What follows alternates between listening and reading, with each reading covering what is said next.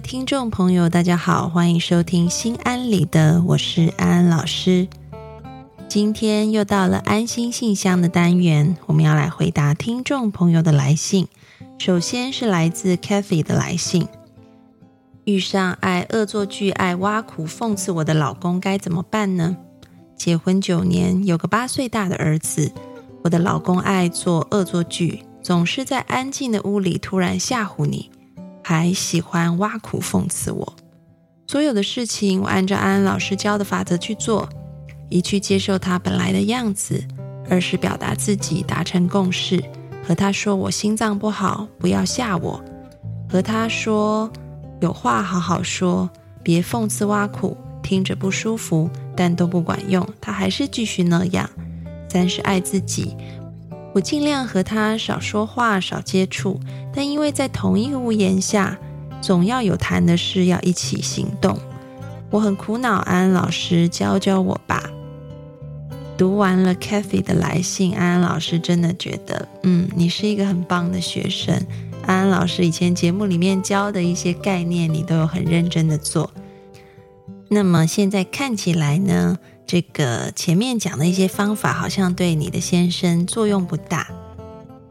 嗯，我们前面的方法都是很呃斯文的方法啊，所以安安老师现在就要说：天堂有路你不走，地狱无门你闯进来啊！当然这是玩笑话。那么我们就要采取更加嗯稍微不是那么斯文的方法了。什么叫不是那么斯文的方法呢？事实上，就是行为学派他们会用的一些方法。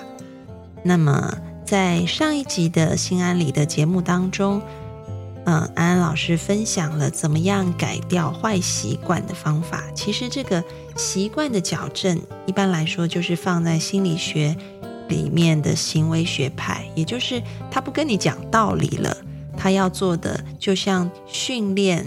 动物一样的方法，嗯，上一集节目如果没有听到的听众朋友，请你们回去听这一集改掉坏习惯，里面就有提到三个大步骤，怎么样帮助人改掉坏习惯？就是我们在这个习惯行为的前面有所谓的提示，在习惯行为的后面有所谓的奖励。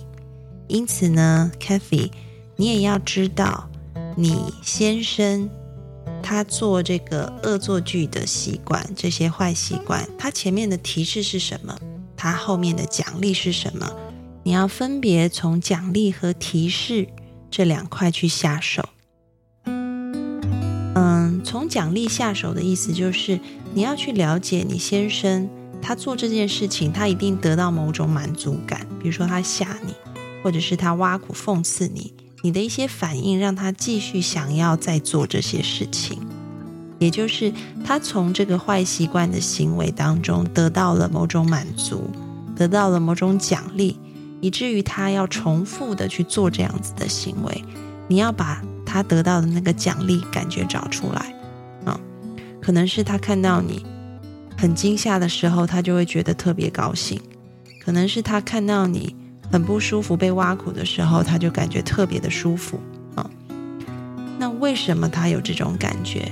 你可以去两方可以好好的去讨论啊，是不是他对你有很多的愤怒，没有办法表达，所以想要透过这样的方式，以至于他的某些愤怒得到抒发，或者是当他看到你嗯有一种害怕的感觉，或者是难过的感觉的时候，他。得到一种他比你强的啊快感啊，你要去了解那个他所谓的奖励是什么，然后就要把他的奖励给去除掉，也就是你不要再给他这个奖励了。如果你一直持续给他这个奖励，他就会重复这样子的动作。这是从奖励下手的部分。另外一部分呢，你还要从提示下手，也就是你要去找出。你先生在做这些坏习惯行为之前，他有哪一些啊提示的线索？比如说，他可能会在家里踱步啊，然后接下来他就很容易吓你，或者是可能啊他会搓手啊，或者是他可能今天啊，你看他下班回来脸色不太好，他就会特别容易想要去挖苦讽刺你。你要找出他坏习惯前面的提示线索，然后呢，就要在这个提示线索出现的时候，赶快帮助他走一条新的路，就是。嗯，也是我们在上一集节目里面提到的，形成的新的习惯啊，比如说可能，呃，他本来想要的奖励是他感觉到他比你强啊，然后呢，当他，嗯，这个奖励你知道了啊，然后你可以依据这个奖励设计一个新的习惯啊，然后下一次当你线索提示发现他在房间里踱步，可能他啊。就要准备来吓你的时候，这时候你就要把这个新习惯给丢出来啊。比如说，你可能就跟他说：“老公，我觉得你好厉害哟。”，就让他把原本要做的事情换了一个方式去达到原本奖励的效果。因此呢，辨认线索以及协助他用一个新方法去达到奖励，这就是一个行为学派会去解决坏习惯的。嗯，一个方法。那么，当然你在做这些的时候，你也要去看为什么他会想要那样子的奖励，那个背后又代表了什么样子的一些深层的意义。这个也是你们夫妻两个可以去探讨跟深究的部分。祝福你们透过这样子的讨论，能够更深层的去发现你们背后的问题，并且愿意共同去解决它。祝福你们。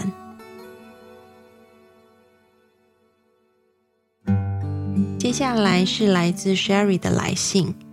安安老师你好，我高二了，班里一个特别开朗的男生的爸爸因心脏病突发去世了，从此变得沉默寡言，笑都很勉强，想哭但是强忍着。我们真的很希望他尽快走出来。听到这个消息以后，我接着想到的就是我的父母，甚至不敢想，要是我肯定就会瞬间崩塌了。我可以怎么帮助这个同学尽快振作起来呢？老师听了 Sherry 你的来信，觉得你真的是一个很棒的朋友，这么关心你身旁的同学。那么安安老师也要告诉你，他现在嗯不需要振作起来，因为在心理学上面，我们讲这个亲人过世的伤痛叫做 bereavement。这个 bereavement 是有存在的必要性，而且它需要有一段时间给他。嗯，如果你很快的要让这个 bereavement，就是这个伤痛走掉，让它振作起来，那么有可能这个伤痛就会被压得更深，以后对他的人格啊，或者是情绪状况，反而造成更不好的影响。所以他现在难过、沉默寡言啊。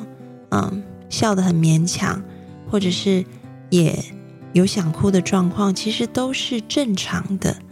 我们要允许他有 bereavement 的时间，嗯，所以，嗯，同学们做的不需要刻意的去逗他开心，也不需要刻意的，啊，说你想哭就哭吧，啊，或者是很刻意的去跟他说加油，你要振作，这些都不需要，嗯。